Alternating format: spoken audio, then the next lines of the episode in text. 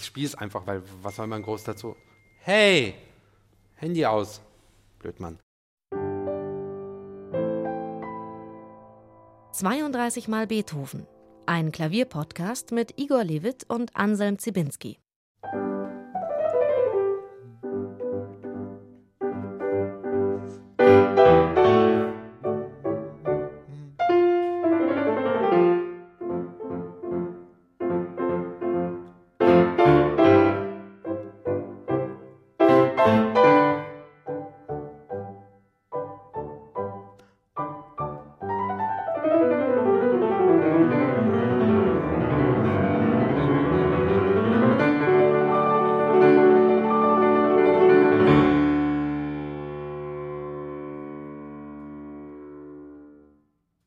Igor, das ist das Bergfest. Du hast gerade den zweiten Band der Händler-Ausgabe ja. aufgeschlagen, Sonate Nummer 16. Mondscheinsonate liegt schon hinter uns, Pastorale liegt hinter uns. Jetzt kommen wir zu den Sonaten Opus 31, drei Stück nochmal, die letzte Dreiergruppe überhaupt. Was bedeutet das, wenn man dort anlangt, nach all den 15 schon zurückliegenden? Das bedeutet, wir haben noch 16, erst einmal, nicht mehr und nicht weniger. Und wir kommen jetzt von, ja, wie soll ich das sagen? Es gibt im Grunde keine unbedeutende oder unwichtige Sonate, aber jetzt kommen wir in die Bereiche, wo es dann größer wird, so, so larger than life experiences ein bisschen. Ja? Und jetzt kann man, glaube ich, ganz plastisch auch, besonders dann ab der Sonate 31.2 zeigen, wo Beethoven nicht nur Formen und Ideen neu erfindet, sondern wirklich auch Klänge und Klangarten. Jetzt haben wir hier noch einmal so ein richtiges Triptychon. Kann man sich das so vorstellen? Da gibt es die große Mitteltafel mit der Kreuzigung oder Christi Geburt. Das ist die Sturmsonate Opus 31.2, die D-Moll-Sonate. Und drumherum gibt es zwei leichtere Tafeln, wenn du so willst, direkt. Also ich glaube schon, dass diese drei Sonaten in ihrer Zusammengehörigkeit quasi, wie soll ich das sagen, so drei grundverschiedene Aspekte zeigen, menschliche Aspekte zeigen. Die 31.1 ist eine der witzigsten und schärfsten und schnellsten und gedankenschnellsten und reaktionsschnellsten Sonaten aus dem ganzen Zyklus.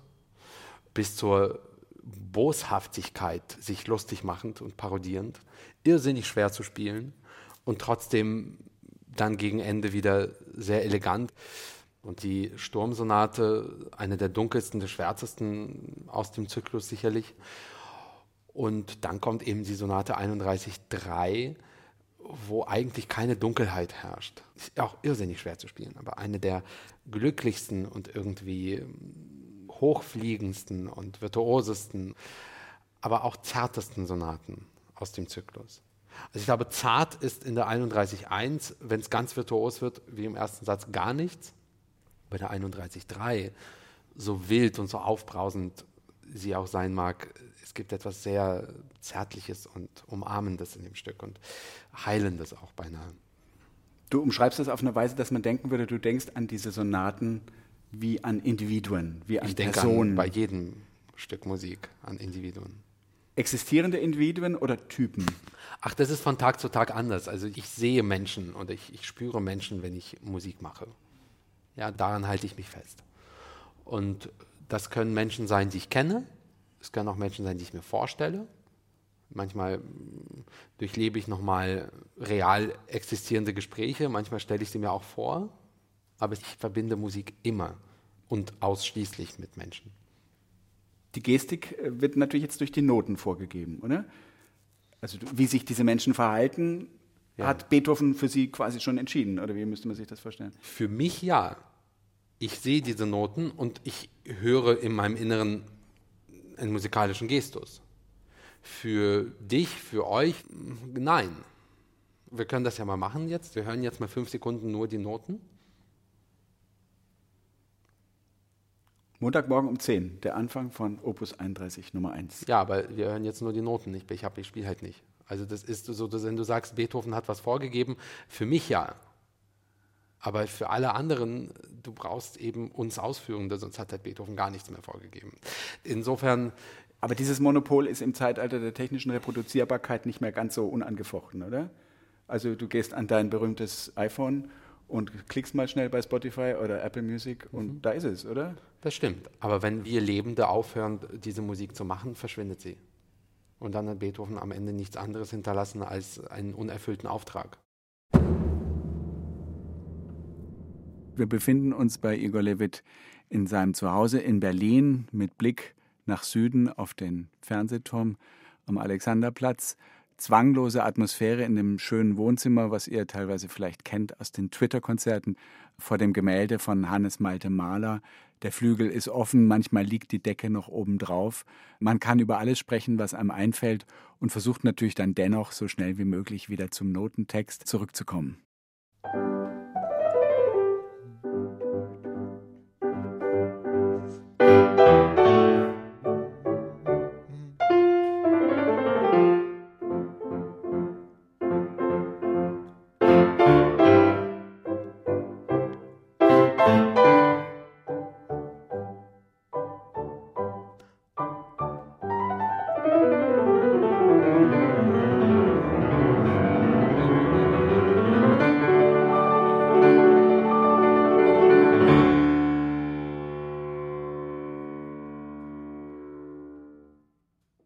Eröffnung. Eine der witzigsten Sonaten überhaupt, sagst du, worin besteht der Witz vor allem hier? Der Witz ist, das ist eine Mischung zwischen Gestik, Timing, Tempo. Ja? Wir beginnen nicht mit es ist kein gerader, einfach nachvollziehbarer Schwerpunkt. Hier ist ein G-Dur. Sondern es ist leicht zeitversetzt. So, als würde ich jemanden kneifen, ja, so aus der Ecke des Raumes gucken, so ein Auge blinzelt davor und sagt, Huhu, bin da und dann bin ich auch wieder weg. Zeigst du dieses Versetzte einmal kurz, weil sich das ja eine ganze Weile fortsetzt. Da, da, da, diese.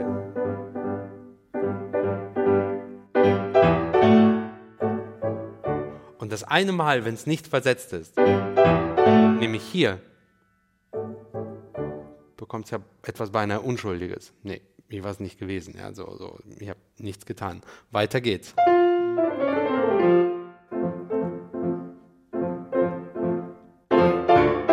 Wieder Unschuld.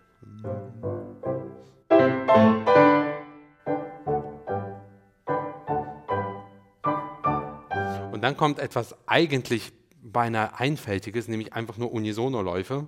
Also sprich, rechte Hand und linke Hand spielen oktav versetzt. Also quasi der gleiche Ton in einem Abstand von acht Tönen. Oktav versetzt einfach das gleiche.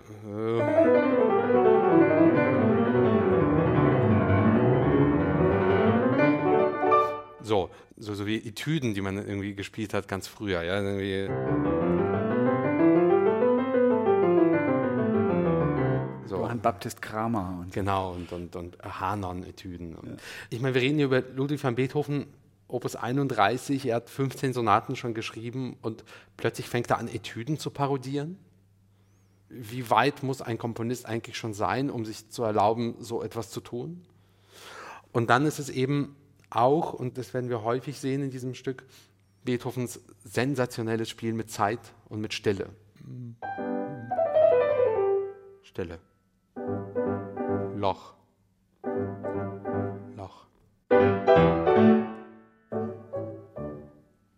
Stille wird integraler musikalischer Bestandteil. Und das kommt hier in diesem Stück ganz, ganz häufig dann vor. Ist das Stille oder ist das eine Art Trennlinie, wie man Formen einer Zeichnung oder auf einem Ach, Gemälde glaube, voneinander absetzen möchte? Ich glaube, es ist beides, aber ich kann ja mal irgendwie Fotos machen und wir können die auf der Website veröffentlichen, dass man einfach grafisch sieht, wie genau er Pausen schreibt. Er könnte diese Pausen ganz anders schreiben.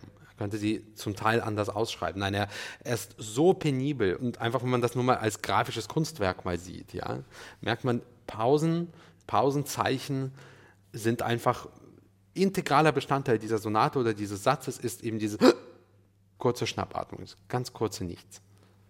Wird das, ein musikalisches ist das, Teil. Äh, was Koboldhaftes? Ist das was Ironisierendes oder Ach, etwas nicht, immer wieder neu Ansetzendes? Es ist etwas unglaublich Reaktionsschnelles und etwas sehr, sehr Witziges. Also ich weiß nicht, ob es koboldhaft ist. Ja, ich stelle mir unter Kobolden irgendwas anderes vor, aber das ist einfach, das ist einfach urkomisch.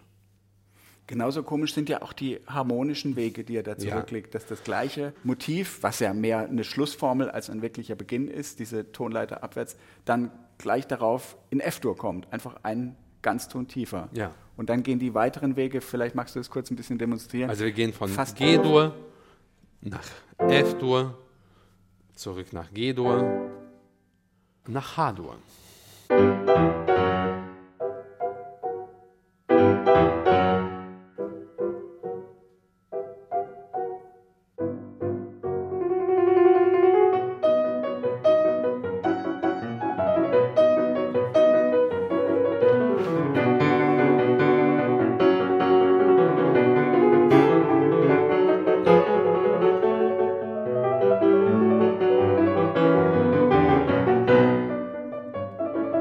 Stück bei allem Witz und Kreativität, das hat halt so was Scharfes, das die ganze Zeit so was Kneifendes.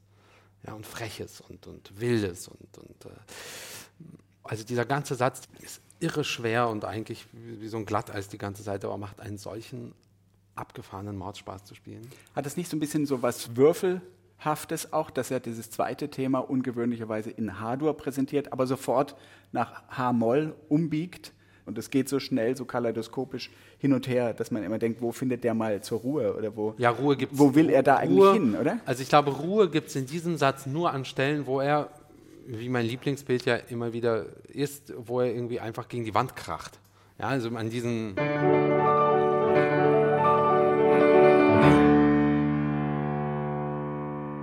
Fermate auf D.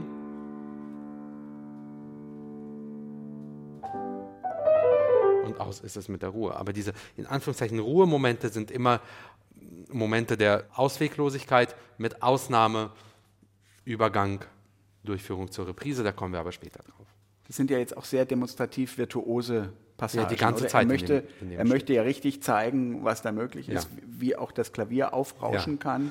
Ja, ja, das hört gar nicht auf. Das ist einfach Virtuosität pur.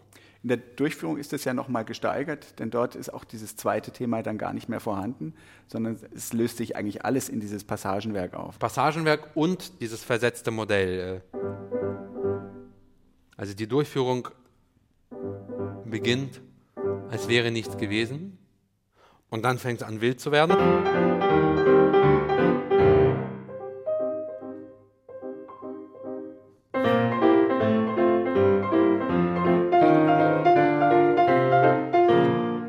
Und jetzt beginnt eben dieses Passagenwerk.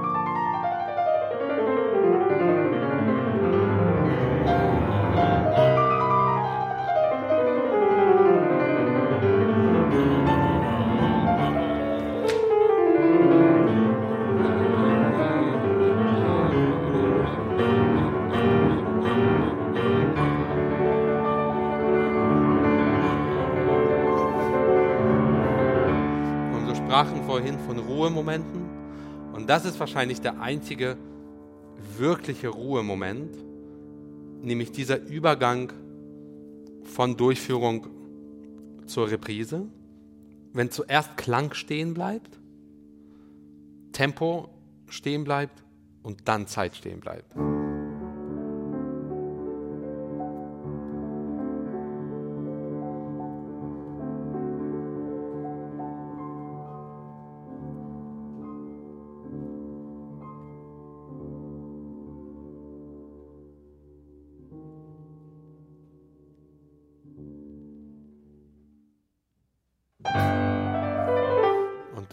Wieder zurück in der Reprise. Aber dieses, im Grunde, dieses verschwommene, im, im Pedal liegen bleibende, die ersten Anklänge an die Waldstein-Sonate kommen so ein bisschen raus. Ja?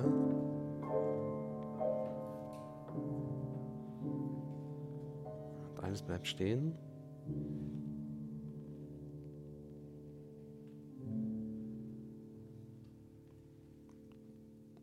Und wir gehen aus dem Pianissimo übergangslos ins Fortissimo.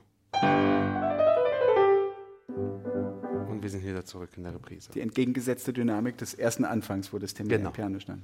Genau. Nein, das ist einfach so ein Mordspaß. Und das Ende ist, ich, ich spiele es einfach, weil, weil, was soll man groß dazu? Hey, Handy aus. Blödmann. Das habe ich zu mir gesagt gerade. Full Disclosure. Ähm, ist einfach das Ende. Ihr werdet selber hören, das ist urkomisch.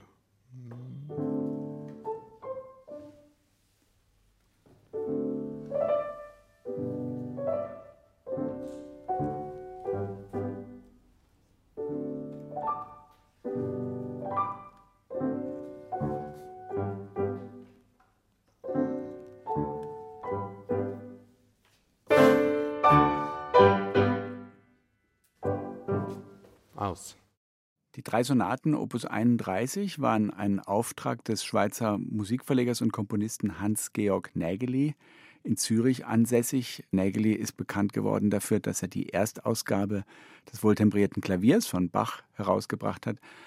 Nägeli hatte sich dezidiert gewünscht, Sonaten mit mannigfaltigen Abweichungen von der herkömmlichen Form, mit großem Virtuosenanspruch und Beethoven ist dem auf sehr komplexe, umfangliche Weise gefolgt. Allerdings hat es Nägeli nicht davon abgehalten, in den Notentext einzugreifen, wenn er glaubte, dort Regelverletzungen zu beobachten.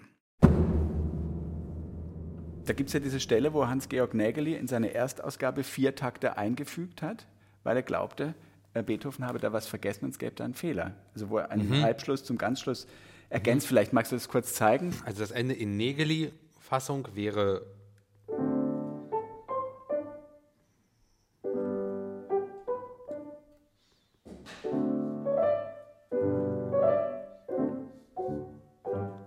Und es bekommt was, sagen wir, akademisches, braves, normales.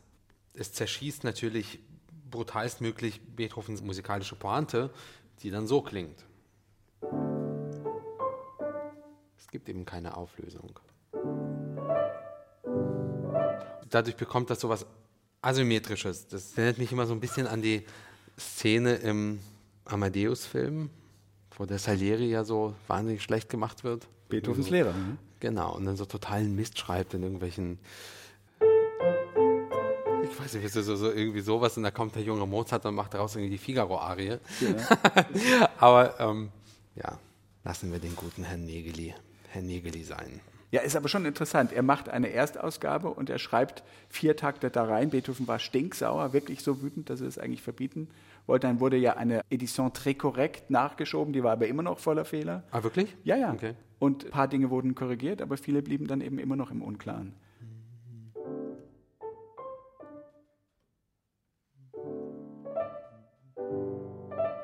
Ich mach's ohne Nigelis-Takte, mhm. wenn es okay ist, Herr Ziminski. Pointen gibt es auch in diesem wunderbaren Adagio Grazioso. Allein schon die Satzbezeichnung ist ja ungewöhnlich.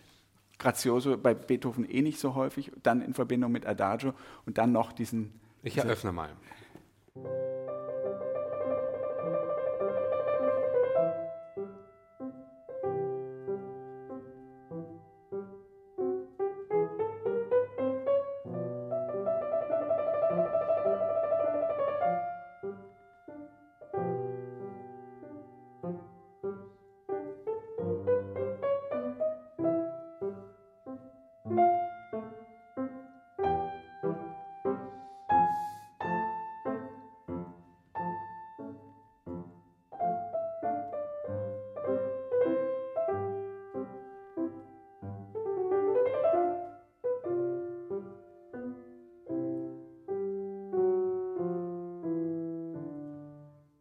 Die berühmten 1 Minute 30 länger schluckt, Twitter nicht. Das ist ein Abstand, den man spielen kann und hochladen kann? 2,20 geht.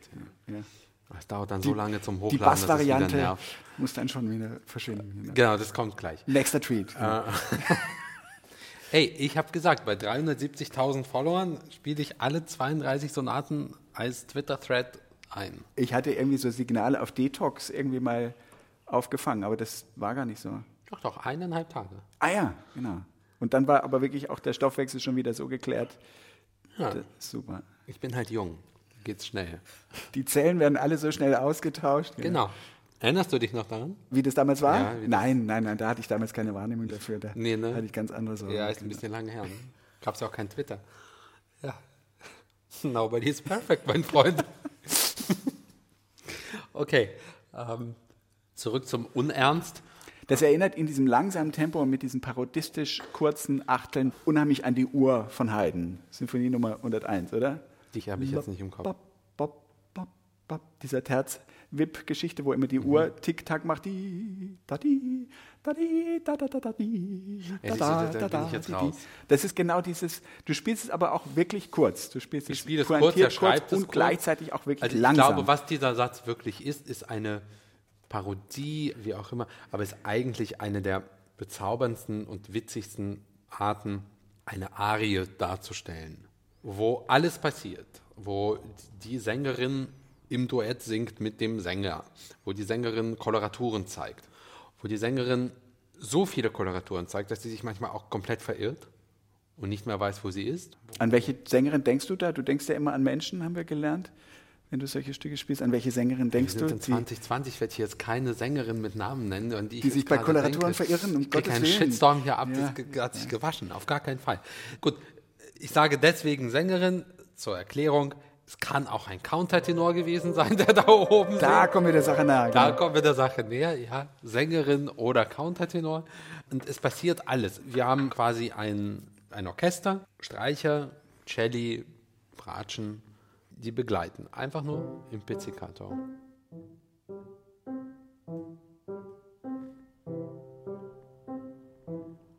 Im Grunde hat, dieses, hat die linke Hand zumindest am Anfang nur Begleit, Begleitwert. Und darüber thront die Solistin.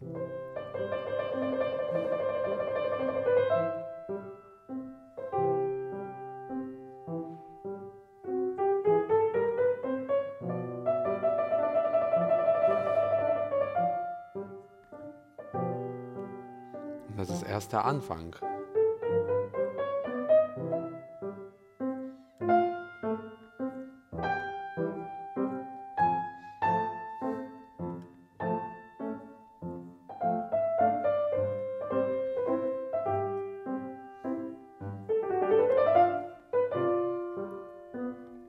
auf diesen ersten Satz folgt die Antwort des Basses.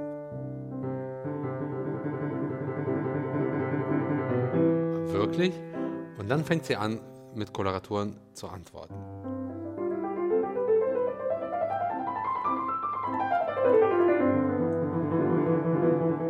Der Mann antwortet. Sie antwortet zurück.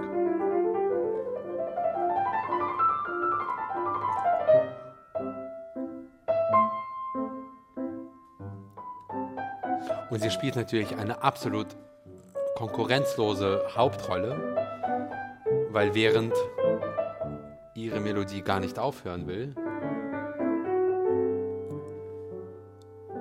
war dem Bass nur ein Triller gegeben, dem Sänger.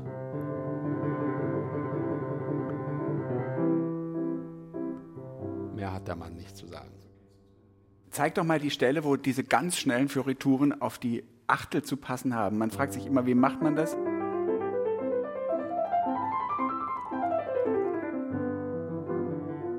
Das macht, man macht es einfach. Ähm. Weil es soll ja der Eindruck eines freien Ströms genau. entstehen, während es doch rhythmisch ziemlich geregelt ist. Das heißt, ja, wobei ich aber nicht glaube, dass, dass du wirklich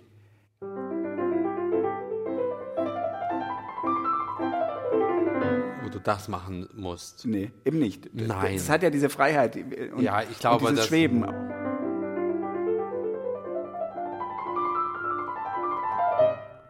Dass du einfach quasi drüber fliegst, während die linke Hand, die Begleitung, die ist steady, die bleibt. Und darüber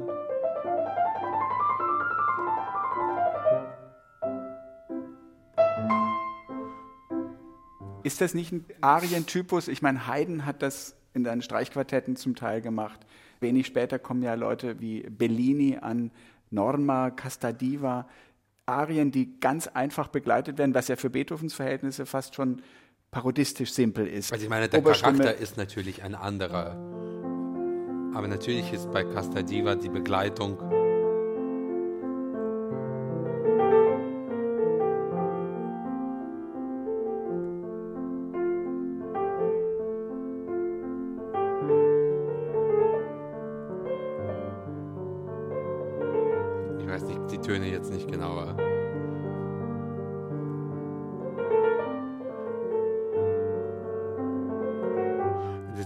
Begleitung. Ja, der frühe Verdi geht immer der frühe so. Verdi und wir haben hier einfach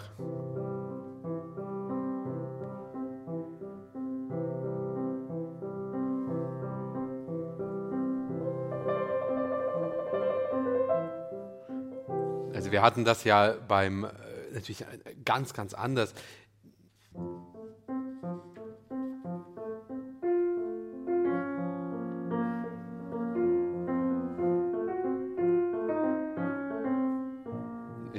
Giovanni. Aber ja, das ist äh, frühitalienischer Belcanto-Stil. hier omnipräsent. Es gibt ja hier eine ganz merkwürdige Überlagerung von Satztypen oder auch von Formtypen. Es ist einerseits eine Sonatenform, es ist andererseits natürlich stark variierend ja. äh, und es ist zugleich eine Arie. Ähm, magst du ein bisschen die wichtigen Stationen zeigen? Also es gibt ja dann einen Mittelteil, es gibt dann eben immer verrücktere naja, Fiorituren. Zum, zum, zum ersten zeige ich mal, ich habe ja anfangs gesagt, diese Koloraturen und diese, diese Ausschweifungen nach oben hin, es gibt eben Stellen, wo sie sich verlieren und wo man das Gefühl hat, sie improvisiert und sie nimmt jetzt noch eine Kurve, noch eine Kurve, noch eine Kurve und irgendwie, wo ist jetzt irgendwie der Ausgang? Das erste Mal, wo das passiert, merke, die Begleitung der linken Hand setzt aus. Es gibt keine Begleitung mehr.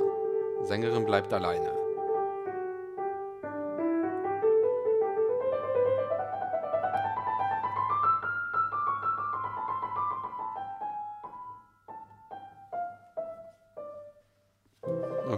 Zurück. Klingt erstmal okay.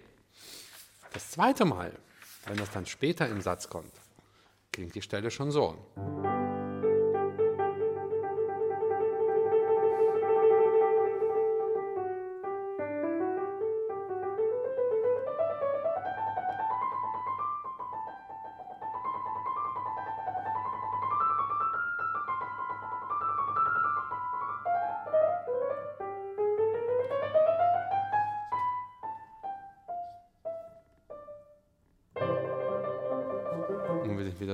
Genau.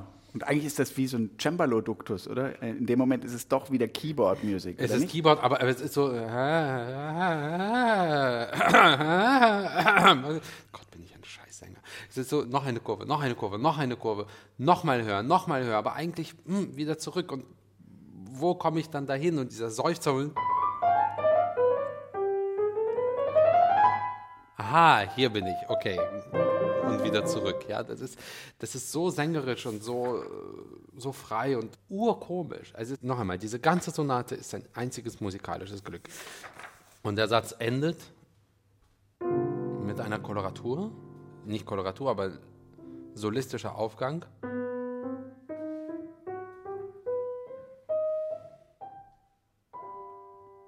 Holzbläsersatz im Orchester. Aus, Stille. Und es beginnt das Finale.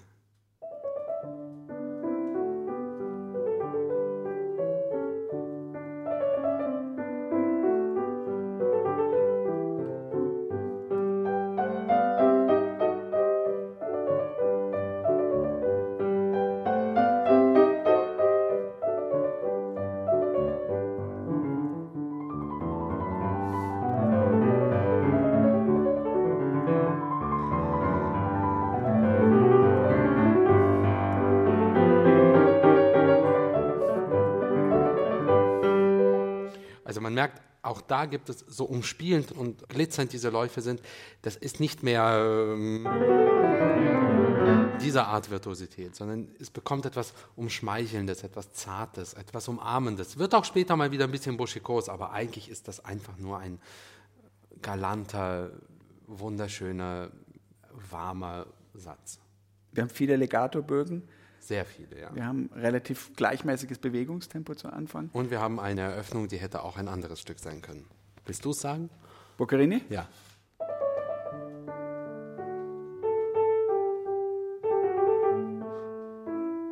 Stimmt das so? Aber dieses. Und hier haben wir bei Beethoven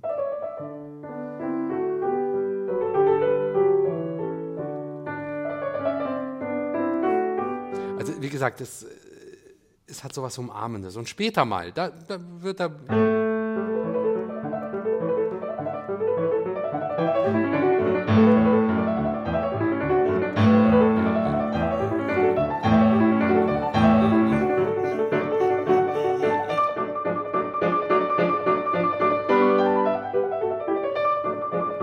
wird er wieder buschikos und wird er schnell, aber es sind so kurze Abschnitte und diese kurzen Abschnitte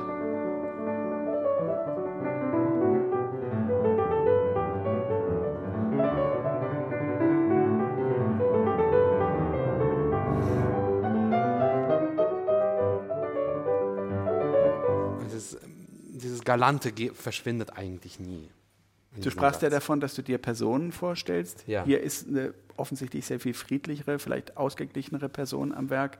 Wie stellst du das passende Tempo dafür fest? Es gibt Hinweise in den Noten, Allegretto, alla breve, also halbe Takte als Schwerpunkte. Ich habe irgendwie früher mal im Klavierunterricht gelernt, nimm dir die kleinsten Notenwerte und ja, von denen dran. rechnest du quasi zurück. ist auch ein bisschen was dran. Also es gibt verschiedene Wege. Es gibt so den Weg, dass ich mir sage, okay, wo wird es am schnellsten und was kann ich? Was kriege ich hin? Zum Beispiel in diesem Fall jetzt diese linke Hand. Ähm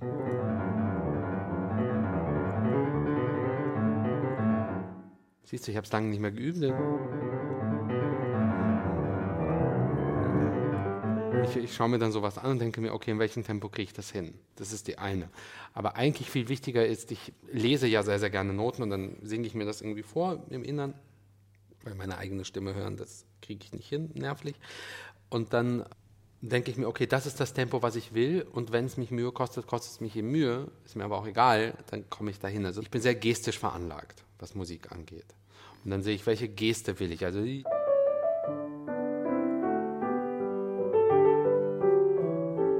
möchte ich das? Hat ja seine Berechtigung. Allegretto ist es kein besonders schnelles Tempo. Da möchte ich eher.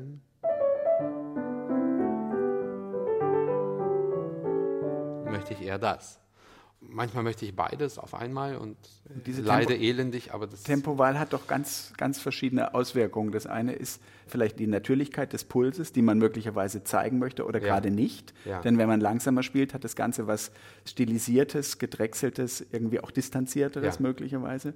Oder möchte man es fließen lassen? Also wie positioniert man sich zu diesem Gestus, oder? Ja, also ich positioniere mich da immer so, dass ich sage, ich möchte immer beim Musikmachen den direkt möglichsten Weg wählen. Immer. Ich will sozusagen, dass das, was ich da spiele und spielen darf, unmittelbar sich seinen Weg quasi nach außen bahnt. Und das ist mein Ziel, das ist meine Utopie. Und auch das hat natürlich sehr viel dann damit zu tun, welches Tempo ich wähle. Das Stück klingt einfach in meinen Ohren nicht mehr gut, wenn ich, äh, wenn ich zu schnell werde. Es ist alles darstellbar. Nicht wahr? Also ich ein bisschen jetzt mich vorbereite, aber. Äh,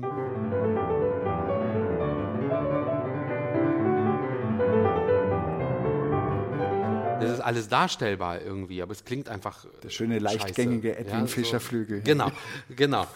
Aber es, es, klingt einfach nach nichts. Also ich sag, ich sag Käse. Ich möchte das halt nicht hören.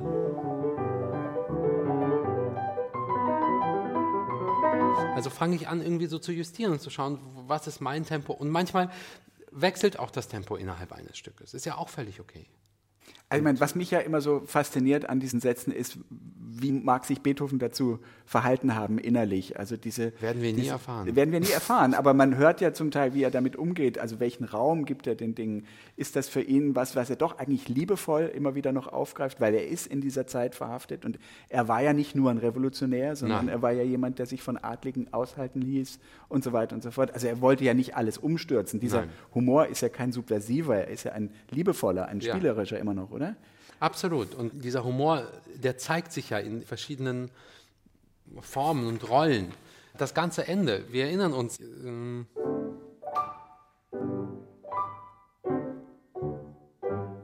das, das Ende vom ersten Satz. Dieser letzte Satz endet so unglaublich spektakulär, nämlich, also er beginnt mit einer relativ langen melodischen Linie. Am Ende dieses Satzes macht Beethoven das. Und bleibt einfach stehen. Hören Sie auf zu blättern? Ich kann das noch nicht auswendig. Während der Busfahrt nicht mit dem Fahrer reden. Nochmal von vorne.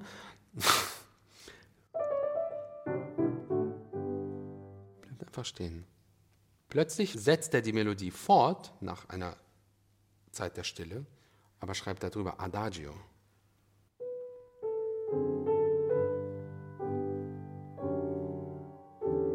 Heißt, plötzlich wird das Tempo integraler Bestandteil der Interpretation. Weiter geht's. Tempo primo.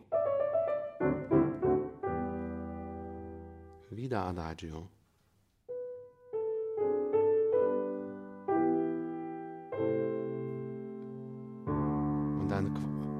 Jetzt kommen wir in Bereiche wie das vierte Klavierkonzert.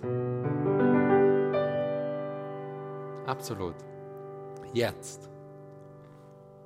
Wieder Adagio.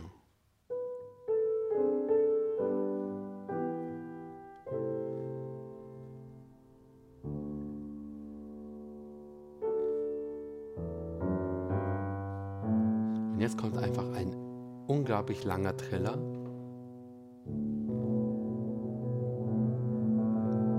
Im Adagio. Und mitten im Triller kommt das erste Tempo, nicht das erste Tempo zurück, nicht das Allegretto, sondern jetzt sind wir Presto. Und schneller als Presto geht kaum.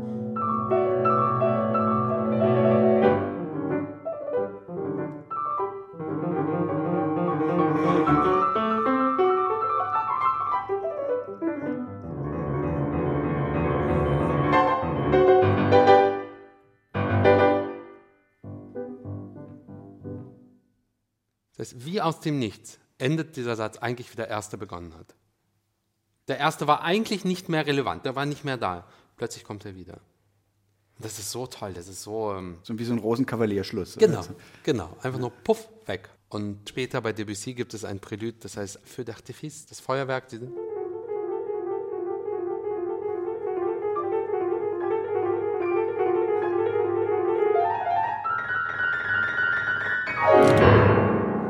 Diese kenne die Töne nicht mehr, aber das ist wie so ein Feuerwerk. Es verpufft einfach und macht und das Stück ist zu Ende. Und Pianissimo fängt dann auch die nächste Sonate an. Spielst du die ersten Takte?